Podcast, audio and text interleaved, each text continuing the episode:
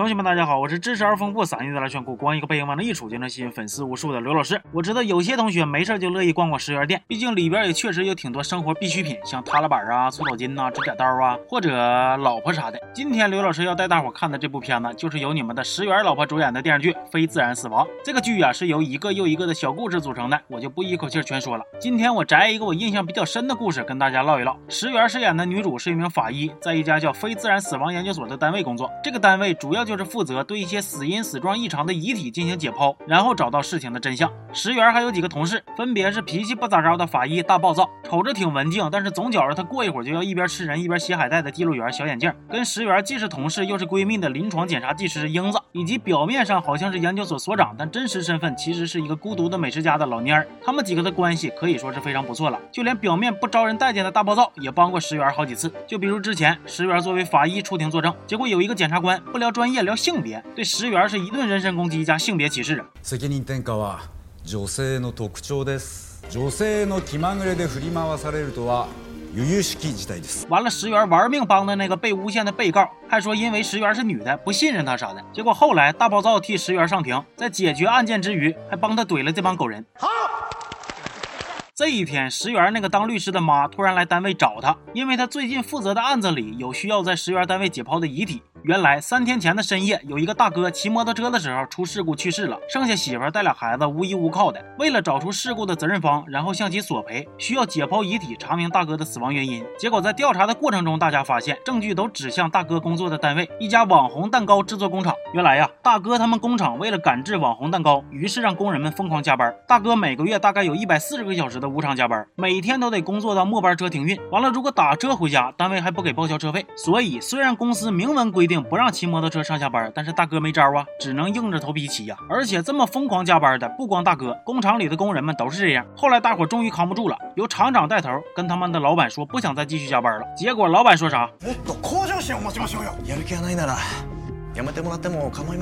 所以现在老板的说辞就是，大伙就算是加班，那也都是自愿的。哎呀，这狗人干的狗事那是真的狗啊！虽然大伙都知道大哥出事儿应该跟过劳有关，但是本身这个过劳导致的交通事故就不好判定。完了，大哥还是骑着单位不让用的摩托车出的事儿。更重要的是，因为看这些大人为了不给赔偿金各种扯皮，大哥儿子的幼小心灵也多少受到了伤害。所以大哥媳妇对于赔偿这个事儿有点打退堂鼓了。不过就在他们不知道该咋办的时候，石原又发现了一件事儿，那就是大哥的死其实还跟他三十天前出的一起事故有关。原来出事的那天正好是祭典的日子，大哥在连续工作了十五天之后接到老板的电话。说让人送一箱蛋糕到他家，本来厂长说他去送，但是大哥心疼厂长，想让他休息一会儿，所以就自己替厂长去给老板送蛋糕了。还跟老板说了自己是骑摩托车去送的。送到的时候，老板没有感谢他，反而还说了一句：“怎么这么慢呢？”回来的途中，大哥因为疲劳驾驶出了事故，摔伤了椎骨动脉。本来大哥出事故之后及时去医院就没事了，但是因为工作忙不能请假错过了治疗时间，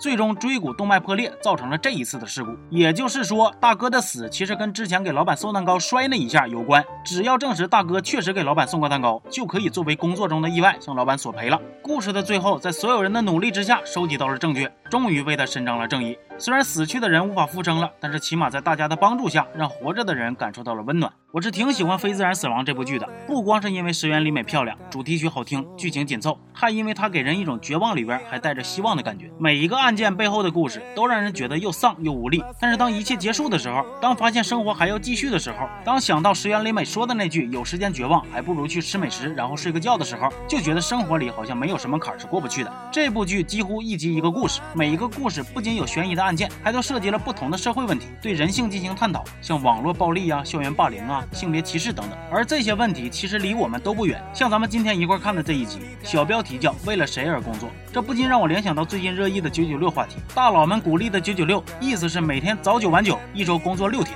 我们得承认，确实是有一些人服务于梦想或者是兴趣，在工作中寻找到自己的价值，让生活被工作填满，并且乐在其中。但是也不要忽略，有很大的一部分人只是把工作当成了人生的一小部分，当做养家糊口的手段而已。你不能说他们这样的生活方式就是浪费人生啊！还有，也不用偷换概念，九九六未必能和努力拼搏奋斗划等号。九九六，他也可能是坐在工位上发呆划水。那到点下班的，也有可能在回家的路上还在琢磨工作上遇到的难题呢。人各有志吧。就像剧里的那个大哥，他期待的不过是孩子们都能幸福健康的成长而已。明天就是五一劳动节了，我希望所有的同学都可以不脱发、不伤肝、多挣钱、少加班，工作不用拿命拼，每天都能很开心，行吧？这期就先说到这儿了，我是刘老师，祝大家节日快乐，我们下期见。